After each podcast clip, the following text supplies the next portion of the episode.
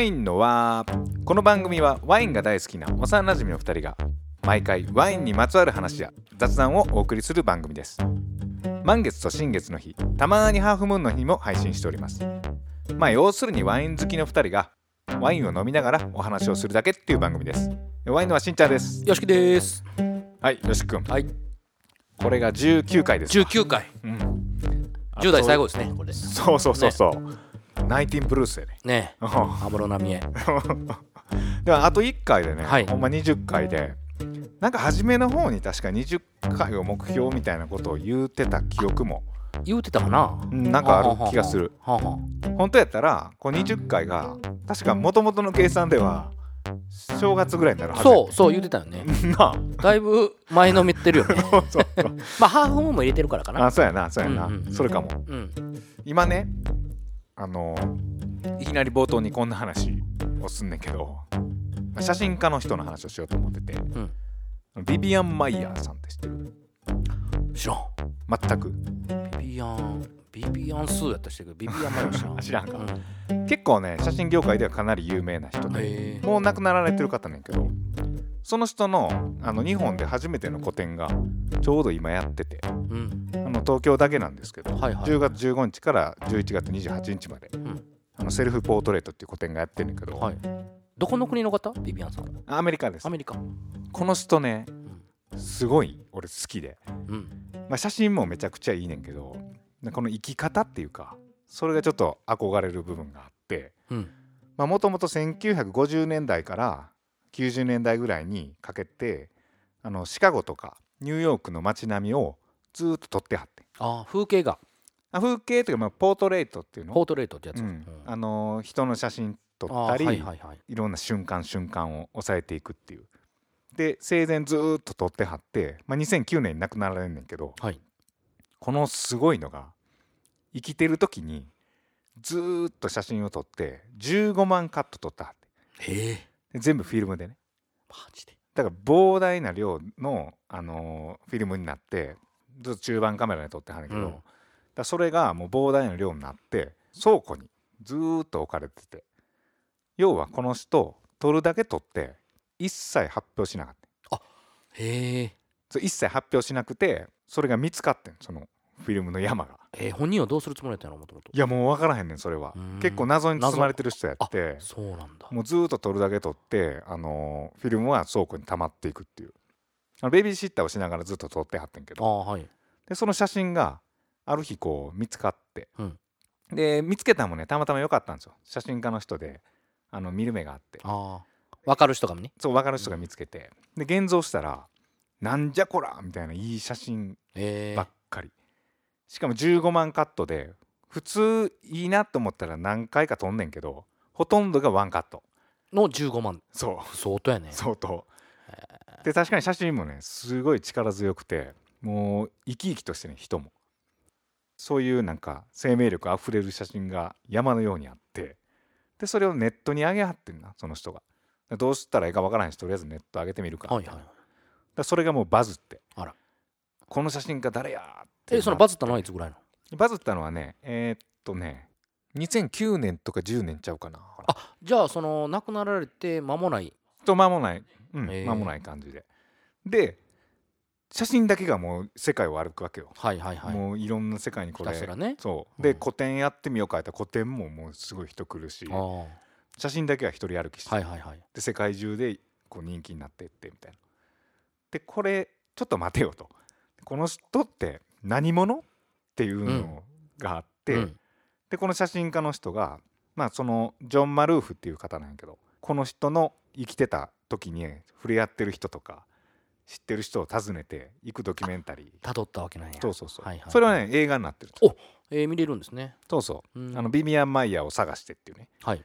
まあアカデミー賞にもノミネートされてんねえこの生き方ってこれどう思う？こういう、いやなんか素敵やね。うん、なんかやっぱりその計算してできることでもないしうん。そのビビアンさん自体ねうん。なんかそのなんやろふ謎に包まれるってすごいやっぱり、もう今としてはもう美談としか語れへんけど、なんか本性を知ってみたいっていう、ううんん、部分はあるかな。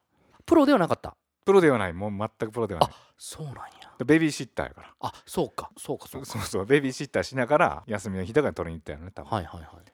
でそれを誰にも見せてない。うん。なんていうのかなこの一つのことを掘り続ける感じ？うん。どういう意図で撮ってたんかもし分からへんけどもう本当に無意識ぐらいのレベルで撮ってた、でまあけど普通思うよね。誰のためにとか何のためにとか。そうそうそうそう。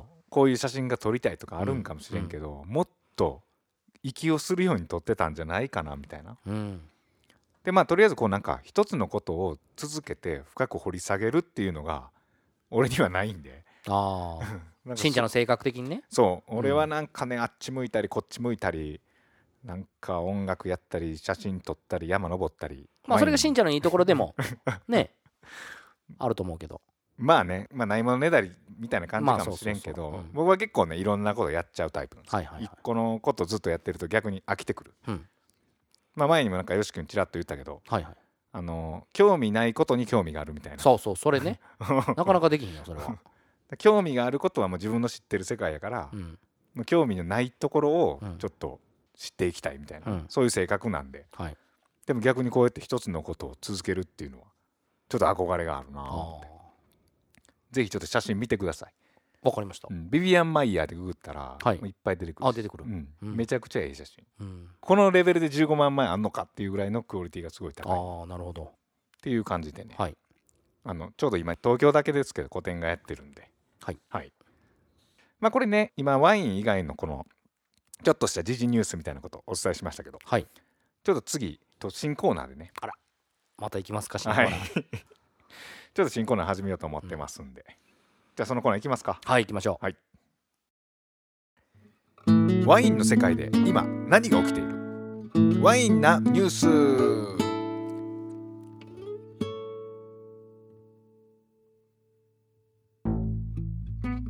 今ね冒頭でねうはい。ちょっとこのあの写真家のビビアン・マイヤーさんの、はいはいはい。まあ、今写真展がやってるっていうちょっとしたニュースをお伝えしましたけども、このコーナーはですねあのワインのニュースというか基本まあ今まで送ってるのがこう普遍的なワインの話とか時事ネタというよりかはこうワインをちょっと掘った話が多くてあのこのワインのニュースっていうのはもうどちらかというと時事ネタというか、まあ、直近最近のネタにあのフォーカスして何個かねあのピックアップしたやつをお送りしようというコーナーでございます、い、くつかまあ取り上げたんですけどもまず一つ目がコロナとワイン。はこれね2020年といえばもうこれ歴史に刻まれるコロナの年。ね大流行ですね。大流行でまあまだ収まりもねついてない状態なんですけども、これヨーロッパの方が特にほらひどかったよ、はい。フランスイタリアスペインとかワインの言ったら生産国が結構あのひどいことになってて。でそんな状況であのワイン作りどうなってんのかっていうのをちょっと調べてみたんですよ。はい。でやっぱりそれはもちろん影響ありますよね。影響はあって比較的こう畑とかって田舎にあんのかな。うん。なので大体こうねブドウ作りをやめるとかではなく普通に作ってたらしい、うん。でフランス政府もブドウ作りを止めるなと。そのまま続けてくれっていう感じで、まあ、日本の農業みたいな感じです、日本農業も別にあのロックダウン中でももちろんね淡々と続けてたんで、まあ、そこが逆に止まっちゃうとまずいんで。うん。ただこの収穫時期はいろんな国からこう助けてもらうというか。通年をね。うん、通年は助けてもらっていろんにこう季節労働者がやってくるんで。でそこはどうしてたのかっていうのを調べてみるとまあこれフランスの話ですけど、まあ、フランス労働管理局とかはコロナのガイドラインを作ってで、まあ、収穫時のためにまあ5万枚のマスクを配布してで収穫時は一畝ずつ開けて取るとか言って、まあ、なんとかこう無事に収穫も終えてっていう感じでね止めずにやってきたみたいな。はいはいはい。で、えっと、もうすぐこれ今今日の収録が10月中旬なんで、はい。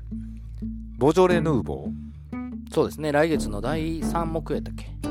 そうそうそうそう、んん。本当は今年は10月12日以降に出荷っていう感じやって。あの解禁は、えっと11月19日はい。なんやけど、まあそれまでにあの行き渡ってないといけないんで10月12日以降出荷っていうのを1週間ぐらい早めて今年はあの10月5日からもう出荷開始になってると。っていうのもやっぱりこう飛行機の便も減ってるんでうん。あの送料が高くなってしまう。そうそうそう陸路とか海路であのボジョレ・ヌーボーを輸送計画して、まあ、その分ちょっと早めましたっていう感じらしいですよ。なるほど。うん、ボジョレ・ヌーボーって毎年飲むの？ああ飲みますよ。あそうなん。うん。一応そういうのは YOSHIKI 君もこう波に乗るというか。そうですね。まあけどフランスにいた時はどうやったかな？飲んでなかったような気がしますね。あー。うん。ちなみにねこのボジョレ・ヌーボーの輸入量の50%は日本らしいですね。そね。う、うんうん、聞いたことありますそれは。でも逆にそれが向こうの売り上げの目安になるらしいんで。はいはいはいはい。まあ、助かってる部分もあるみたいな、うん。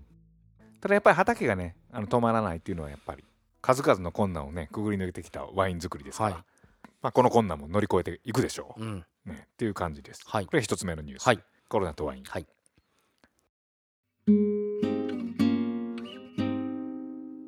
で続いてのニュースがですねこれちょっと発表された前なんですけど日本のワインの輸入量について。はまあ2020年の頭の方に発表されたんですけど2019年の輸入量、はい。日本がどの国からどれだけ輸入してるのか。はい。1位どこでしょうか？えー、1位どこやろう？チリとかおああいったとこじゃないですか？おおすごい。さすがやね。え？正解？1位チリね。おおやった。い えそうなん？やわからん大体なんかそうちゃうかなマジで？まあ市場としたらね。うん。うん。そうなんや、うん。いや俺これびっくりしてはいはい、はい、実は日本人が一番ワインを輸入してる国はうん。チリやはいはい。しかも6年連続1位、あーあだからかな。うん、うん。だからとは。いやだからチリと思ったんかな。ああ、うんうん。どっかに 予備の知識があったかもしれないいや普通に考えたらフランスかなと思うじゃないですかいやいやいやいやいやそんな多くはないでしょう。多量としたらねそうか。あそうかそうか、ん。質はともかく量は、うん。うん。いやまさにそういうことで、うんうん。1位がチリでまあ3割ぐらい、うん。で2位のフランスが2割ちょい、うん。であとはねもう生産国ランキングと一緒で、え3位がイタリア4位がスペイン5位がアメリカっていう感じになってるんですよ、ここにチリがドーンって食い込んでるのがな、うん。面白いなと思って、まあ、これやっぱりねあのチリのワインの多分クオリティが高まってるっていうのと、うん。あとはあの TPP っていう、うんうんうん。関税撤廃になりましたからね、うん。数年前。あの辺の関係もあるみたいいですね。でこれが輸入量の話なんですけど、はいはいはい。えー金額で言うと、まあ圧倒的にどこでしょう？フランスでしょそうそうそうそう、んんやっぱもう金額別で言ったらフランスがもう56%ですね。そうそうそう。フランスも去年の4月から確か関税撤廃になってますよねワインとかそうなんや。そう。だからその影響も少しはあるのかな。うん。ただあれって1000円に対して何百円みたいな感じだからそのそれ以上うん。値段が上がってもうん。関税って上がらないからフランスに関してはチリほどうん。関税撤廃になってもそのお得感はないという。う、んあそうやね。まさにそれが多分影響してるんかあの2019年は金額別で2位がチリやってんけどずっと、はい。えー今回はねイタリアが復活してほうほう。2位がイタリアです、あね、2位がいてるやん12%はいはいで3位が僅差で11%でチリではあはあはあ。で4位が同率でアメリカスペインっていう、いうんうんうん。やチリやってますね。チリね。チリすごいね、うん。まあけどうん。えっとコンビニとかでもねほぼ見かけないコンビニないじゃないですかチリのワインって。うん見てる？しんちゃん？あのちコンビニ行った時。いや見てない。見てない。結構ねチリとか多いんですよ。へえあと量販店さんとかね。ううんんうんううん。でもねあそう量販店とかコンビニにワインがあんだけ置いてるってやっぱ日本人がうん。ワイン飲む量って増えてんやなと思うね。ね嬉しいことですね。うん、でこれがね輸入量なんですけど、はい。まあ、ちょっと逆に簡単に輸出量日本のワインがどこに出されてるか。はいはい。それ興味ある。興味ある、うん。これ1位はまあ圧倒的ですねこれは。台湾。台湾。はいはいはいはい。で2位が中国。中国。3位韓国、あもう全部アジア圏ですね。そうそうそう。うんうん。4位香港、はい。で5位シンガポール。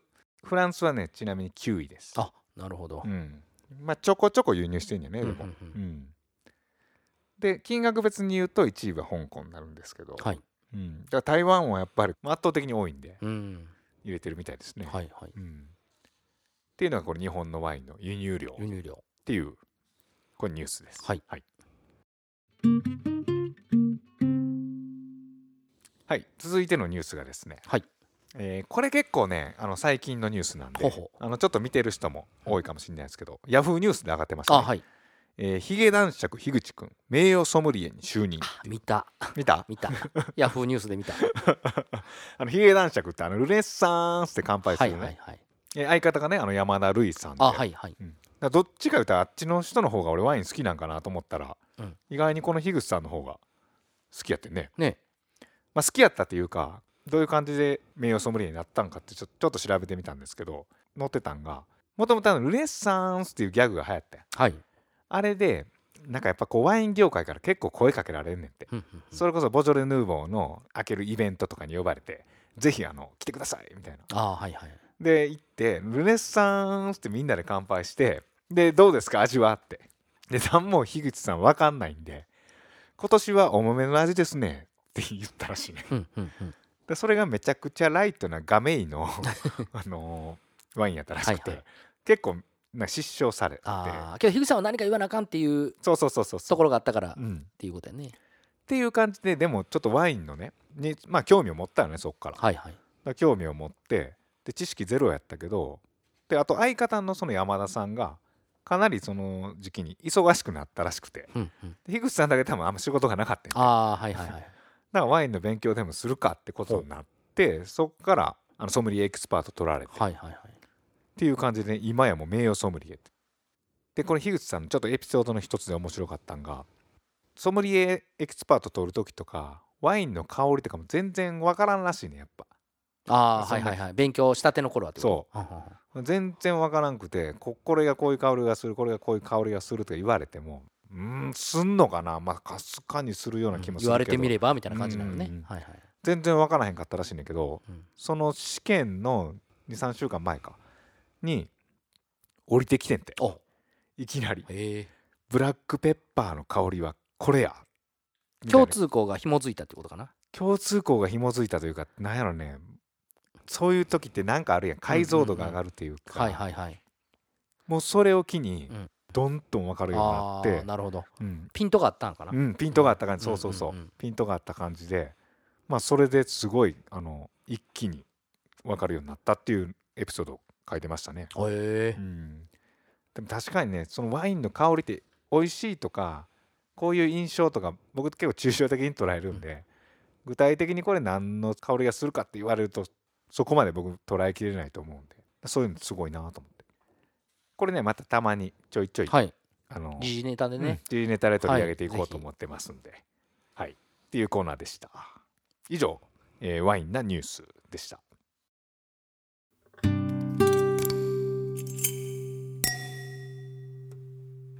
えーワインの小話ワインの小話と題しまして毎回一つの議題をもとにお送りしているコーナーなんですけども、えー本日の議題がですねワインの香りっていうことでまあ前回っていうかいつの回か忘れましたけどワインの味っていうのをお送りしたんですけど今回は香りです。はい。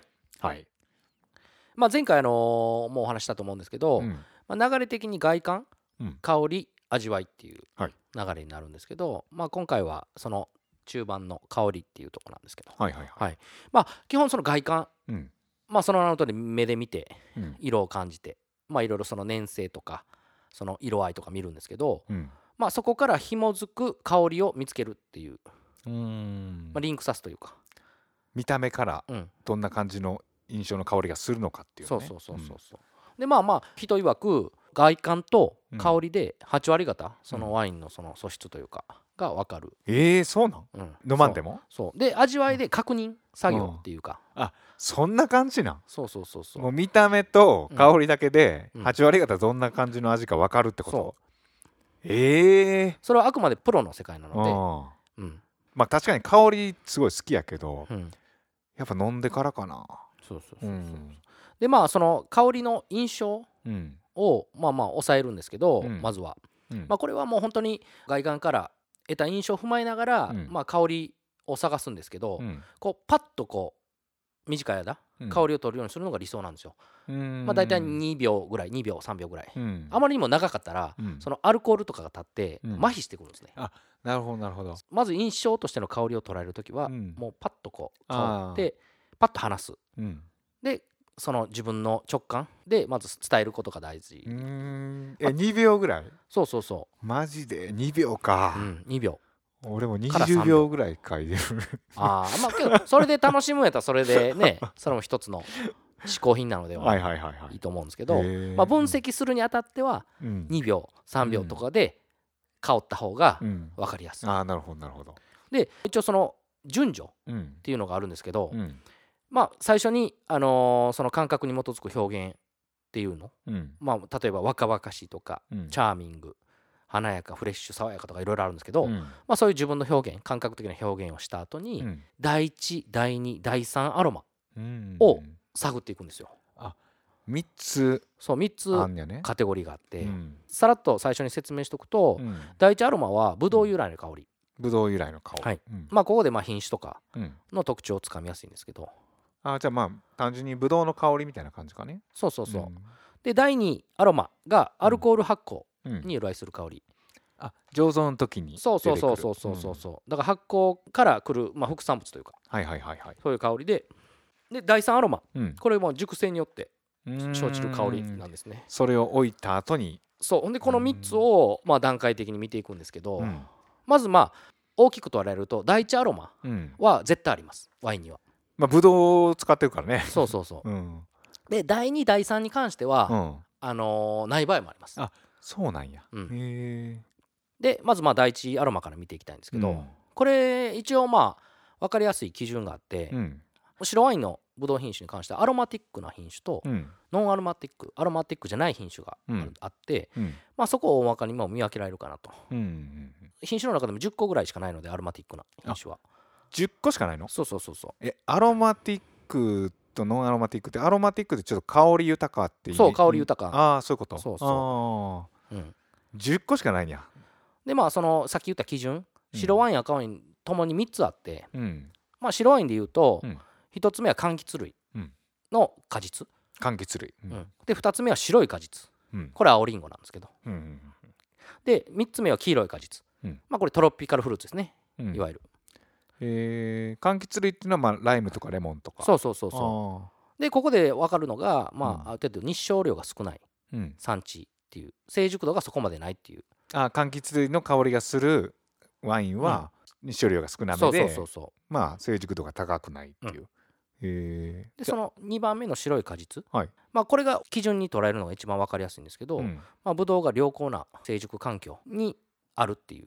うん。これ白い果実っていうのは青リンゴのこと？そうですね。例えば青リンゴとか、うん。青リンゴの香りか。うん。うん。なかなか香りづらい。あんま馴染みないから読み取りづらい。ねうんで、えーまあ、黄色い果実トロピカルフルーツなんですけど、うん。洋梨とかうん。白桃うん。あとパッションフルーツとか。これに関してはまあ日照量が多くて気温が高い、うん。まあその柑橘類と逆ですね。うん。そうそうそう。まあこれでもそのままやね。多分フルーツがそういう感じで作られてるからそれに近い状況になるってことね。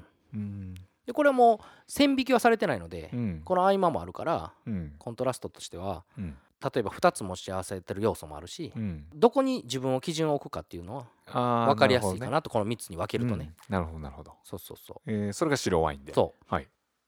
で赤ワインに関しては、うん。これも3つあって、うん。1つ目は赤い果実。うん。2つ目は赤と黒の間。うん。例えるならブルーベリうんうんうんうんーで3つ目が黒の果実。うん。っていう、黒の果実っていうのは例えばどういうのかえーカシスとか。なうんブラックベリーとかうん。あとブラックチェリあー本当に黒い果実ね。そうプルーンとか。うん。赤っていうのはまあいちごとかそうやね。いう？うん。イチゴラズベリースグリとか。あなるほど。フランボワーズとか、うん。そういったものですね。うん。そうそうそそうか。やっぱ白ワインは白いフルーツの香りがしてう、うん、赤ワインはどっちかというと色が濃いとかそうそうそうそう。ねフルーツの香りが。そこも紐づいてくんだよね。そう。だからさっきも外観と紐づくっていうのはそういうことで、ああなるほど。極端に言うと、うん、赤色やのにうん、白い香りはなかなかしない。ああなるほど白い果実の香りはね。うんうんうんその白胡椒とかはあるかもしれんけど、うんうんうん。そうそうそういう果実はあるっていうことですね色に伴う。そういう紐付け方したらちょっと感じやすくなるんかもしれん。そうそうそうそう。うん。でこの基準を、まあ、うん。それぞれ違うから、あの香りの感じるところはうん。どこに持っていってうん。でそれよりも、えー成熟度があるのか、うん。日照量があるのかっていうのは基準として分かる香りで、うん。まあ、それでブドウが育った環境をちょっと想像できるみたいな。そうそうそう。例えば寒い環境でうん作られたものとか、日照量が多い。うん。その逆。うん。日照量が少ないとか、っうん。ていうのがまあまあ見て取れるっていうところですね、ここで。第一アロマで。なるほど。そう。まあそれが第一アロマで。そう。これはもう全てのワインにあんねんね。そうですね。うん。うん、うん。ちょっと次飲む時ちょっと意識してみますわ。うん意識してましたねけどそこまで考えながら飲んで楽しくなくなると意味がないから、うん。それはあくまで楽しむことを前提に。あーあくまで感覚を大事に。そう興味ある方はっていう、はいはいはい。で続いて第二アロマ、はい。これまあ発酵にか由来するうん。香りなんですけど、うん。これはまあさっきも言ったように出るやつと出ないやつがあるんですよ、うんで一番出る特徴っていうのは若いワインなんですね。そうなんや。そう醸造して間もないワイン意外にそうなんやね。そう例えば、うん。まあ、さっきも話してたボジョレ・ヌーボーとか、うん。まあ、そういうのをまあ発酵からその時間経過が少ないと香りが顕著になるんですね、うーん。そう。でで熟成していくと香りがなくなるので、うん。まあ、熟成したワインはもう第二アロマがないっていうないか少ないっていうことになるんですけど。まあその反面第三アロマが発生したりするってことね。そうそうそう特徴的な香りとしては、バナナうんとかメロンとか花やフルーツキャンディのの香りを感じるとうん。まだまあ若いワインっていう分析ができるっていう。これまあバナナとかメロンフルーツやけどうん。第一アロマはフルーツ限定やけど、うん。第二アロマはちょっと花とかの香りもあんねんね。そうそうそうそうだからこういう特徴があるのはボジョレ・ヌーボーとかによく見られる。のので、まあ、次のボジョレ・ヌーボー飲まれる時はこれを意識して飲まれると面白いんじゃないかな。なるほどなるほど、はい、続いて第3アロマ、はい。これまあ熟成によって生じる香りなんですけど、うんその還元的な熟成とうん。酸化による熟成が2種類あって、あ二種類。そうそうそうそう。でまあ還元的な熟成。これはまあ、まあ、要するに酸素が足りてない状態っていうことですね、うん。まあ、いわゆる還元臭、還元臭ってね、まあ硫黄系。うん。温泉街に行った香りが一番分かりやすいのかな、なんかその分かる分かる。あのたまに還元臭するなっていうワインある。うん。あとまあ鉱物的なうん。香りとかね、うん。そういうものを言うんですけど、うんまあそれも強弱があって、うん。若干還元臭を感じるものとか、うん。結構しっかり感じるものがあって、うん。若干やったら、うん。もう逆にその香りの複雑性うん。をもたらす香りになるので、うん。まあ僕はいいと思思います。はいはいはいうん。逆に強いうん還元臭のやつは、うん。まあ、やっぱり置いても取れないので、うん。抜栓して取れるやつと取れへんやつもあるんですけど、うん。基本的に取れないって思ってもらってもいいかもしれないですうね、ん。そうそういや還元臭ね特にこれナチュラルワインとかに多いんかな？そうやね、なぜかといいうと、あのー酸化防止剤を入れないうん。から、酸化を防ごうとする。うん。からあ、発生すんや。うん、えー。僕もねこれそんなに嫌じゃないんですよ。うんうんうん。うん。でさっきも言ったちょっと取れない。うん。すごい取れにくいっていうのは、うん。ブドウのうん。果汁中の窒素が不足するんですけどか果実中？果汁中。果汁の中の来たからな。あー果汁ね。あのもといもといはい。果汁の中のうん。窒素が、うん。まあ不足している場合うん。なんですけどまあ不足すると、うん。ワインを作ろうとする酵母の働きが弱くなって、うん。発酵が止まってしまうんですよ。あなるほど。そうそう。でそのストレスで、うん。まあ、酵母がうん。そういういわゆる硫黄系化合物の還元臭を出してしまうと、うーん。まあ窒素不足でまあいわゆるこの元気がなくなってる状態のねそうそうそう。が。へー。これは本当にもう取れにくいというかもういくらデキャンタしても取れない。これはどっちかやったらネガティブなに捉えうられるそれもねけどねうん。ネガティブなんですけど、うん。ある程度僕はあってもいいかなとうん。その複雑性が見え隠れうんするんであれば、うん。僕はポジティブにとってます。ただ人によってはうん。嫌っていう人。うん。これはちょっと難しいね。好みか。そう。う、んうん、えーまあその還元種の中で2種類あるとそうですそうです。うん。で続いてもう一つのうん。酸化による熟成うん。まあこれはいわゆるもうその空気を含む。例えば醸造段階やったらうん。あの開放型の発酵素、うん。まあ、上が開いてうん。る状態で発酵させたり。要はいっぱい空気が触れてるってこと？そうそうそうそう。んんん。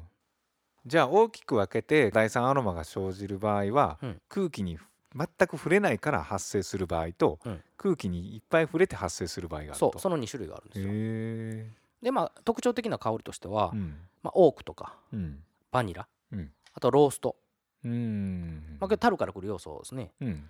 あとは動物臭とかうん。スパイスカラメルうん。ランシオあーでも確かにこの辺の匂いってあのさっきまでは第一アロマ第二アロマはちょっとフルーティーな香りとか、うん。花の香りとかはい。普段こう香る香りが多いけど、うん。この第三アロマが含むことによって多分すごい複雑になるんだろそうそうそう。複雑性が加味されるっていう。うんだからその例えば華やかな、うん。後ろに動物臭があって、うん。その花が見え隠れするとか、うん。そのねただ単に綺麗な色だけで表してるんじゃなくて、うん。ちょっとそこにネガティブな色も入れつつ美しさがあるみたいな。そうそうそうそうそう。これってやっぱりポテンシャルのあるワインじゃないと、うん。なかなか熟成からくる香りもしてこないので、うん。まあ樽は別ですけどね、うん。でも第三アロマってそういう意味ではすごいあれやね。複雑さを生ませるっていう意味では重要うんやねそうですね。うん、そうそうそう。まあこんな感じうん。で、まあ第1から第3アロマうん。まであるんですけど、第三アロマはちなみにナチュラルワイン以外のワインにもある？いやむしろ現代のナチュラルワインって言われるのは結構フレッシュな感じがうん。のものが多いと思うので、うん。あんまり第3は感じることがどちらかというと少ないかな。あもちろんか。あるんですけど、うん。熟成してないからね。そうそう。結構フレッシュなタイプなものが今主流となってきているので、うん。少ないかな、うん。もちろんあるやつもありますよ。じゃあヴィンテージのワインとか結構多いそうですねヴィンテージでポテンシャルの高いもののはそういったこうニュアンスがうまく絡み合ってる。なるほどなるほど。いや僕長期熟成したワインとかそんな飲んだことないんで、うん。でも確かにこれがすごくうまくいった時の感じっていいやろね。だから本当にもう、えーボルドーワインとか、うん。ああいう格式あるワインうん。に関してはその奥ゆかさうん。が出るのはやっぱりその第3アロマがうん。いい状態で出てるってういうん。ことなんでしょうね。うんこれはすごい興味ある。うん。うん。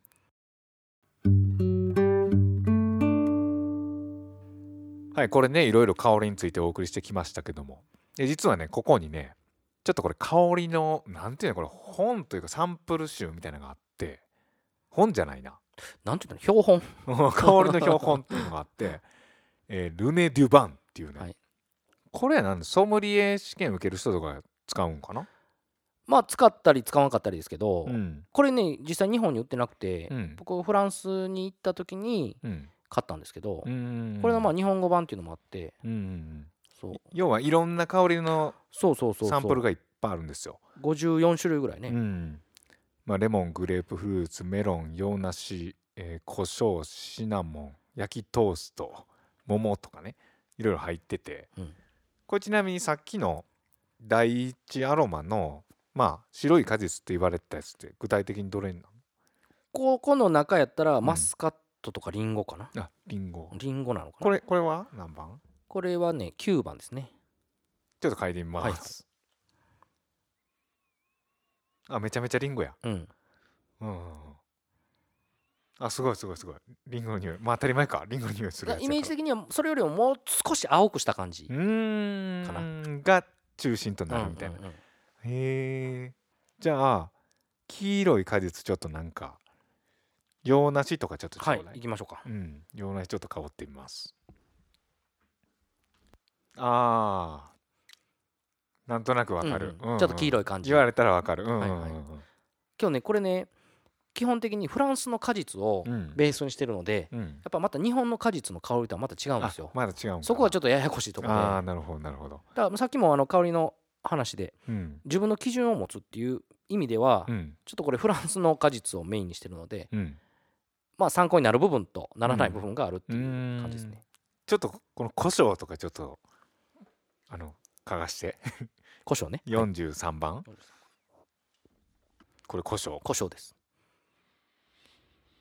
あめうん。胡椒胡椒。胡椒はねうん。日本もフランスも変わらないんでうう参考にはなると思います。これか胡椒。うん。うんこれでもねいや言われたらわかんでうん言われた胡椒ってわかるけどうん。この香りをワインの中に見出すって結構まあする時ある言われたらあるかもみたいな。うんうんうんうんうん。でも言えるかな俺。その曖昧かなそう具体的に言えるかどうかわからん、っはいはいはい。ていうこの本があってねこれすごいね面白くて。この間あのちょうど大君がゲストに来た時にあの収録終わった後みんなやってんねね。あ遊んでたよね、うん。うんうんスパイス系は全部当ててました、やっぱりねさすがさすがですわ。全部当ててたんでうん。これ面白いんです、これでも日本では買えへんのか。そうですね今のところ日本で売ってないのかな。うーん。結構高いんですよこれね。当時340ユーロぐらいやったから4万弱ぐらいえしたんですよ。4万もすんのこれ。そうそうそう結構ね うん。します。へえフランス製って書いてあるこれ4万もすんのか。そうあ香りを楽しみながら学ぶトレーニングツールって書いてあるの、っていうねこんな本もあるみたいですあ本っていうかサンプルか。はい。日本にはこれに類似したものあありますよ。あんにゃなんかねそれこそあの田崎さんいるじゃないですかソムリエのね。うんうんうん。あの方が監修したそういううん。わあのテイスティングのこの標本みたいな。へえ。そうそえ田崎さんが監修したやつもあるんですうもうありますよ。うーん。なんかこういうのをこう遊びながらというか当てにちょうど。うん面白いよね。そうそう。ゲーム感覚でね うん。やれたらなと思って僕買ってきたんですけどうん。実際ソムリエの試験をやってた時はうん。これ買う前やって。うん。まあこれもあったらねいい勉強にはなると思うんでこれからソムリエ試験受けられる方はおすすめなね。一つのねうん。基準にしてもらったらいいのかなと。これでも飲みながらでもいいの？その例えば今飲んでるワインに黒胡椒の香りがするよこれって言われてこう実際この香りを感じながら比較していくみたいうんそれもいいと思なね。ううんそれ面白そうやな、うん。今度やってみましょうか。やってみましょうはい。はい。というところで本日の特集でお送りしたのがワインの香りということで、はじめ冒頭に言ってたけどあの外観と香りと味わいって言ってね大きく3つに分かれるっていうのがあったけどこれ外観っていうのも今日ちょっとさっきの打ち合わせ中に聞いたらなかなか深いらしいんですよ。そうですね。いろいろ？ありますからね。うん。外観ってそんな見た目だけでねそんな深いかって思うんだけど、うんうんその辺も掘り出したらいろいろあんやろ、そう。だからワインの楽しいところってうん、見て楽しむ香って楽しむうん。味わって楽しむうーん。これができるのでいろんなこうなんていうの自分の期間を使って楽しめる飲み物。感覚をねそうそういろいろ使って。うん。えーどちらかというとね香りと味わいに注目されがちですけどはい。外観も同じぐらい楽しめて大そうですね。切っていう、うんうん。またいつかの特集でやりましょうか。はいやりましょう。はい。というところで本日の特集がワインの香りでした。はい。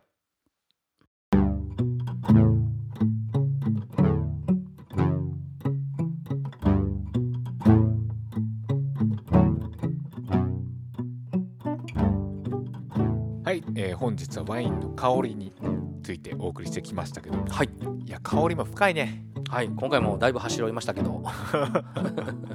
いやこれ確かにねうん。あのーメルカルタン硫黄系化合物。はいはいが発生するものは重い。うん。とか、えーパトナージュした時に発生する、えーマディラジェリーとか言われてもなんか入ってこうへん。そうやね。入ってこへん。ね 専門用語が入ってこへん。多かったら、うん。まあ本とか資料にはそういうことが書いてあることが多いんですけど、はいはいはい。うん。まあ、その辺をうまく伝えられたかどうかは分かんないですけど。そうですね。でもね結局はこのねやっぱり大事なのは僕はですよ。あの感覚かなっていう。うんさっき第一印象の話してたけど、初め香りを嗅いで2秒で、まあ、分析っていう意味ではその2秒が大事やけどでもね結構変わんねんね感覚も、うんうんうん。初めに例えばすごい田舎のすごい広い風景の畑が見えるってなんねんけどもう一回嗅いでみるといやこれねでも晴れてない。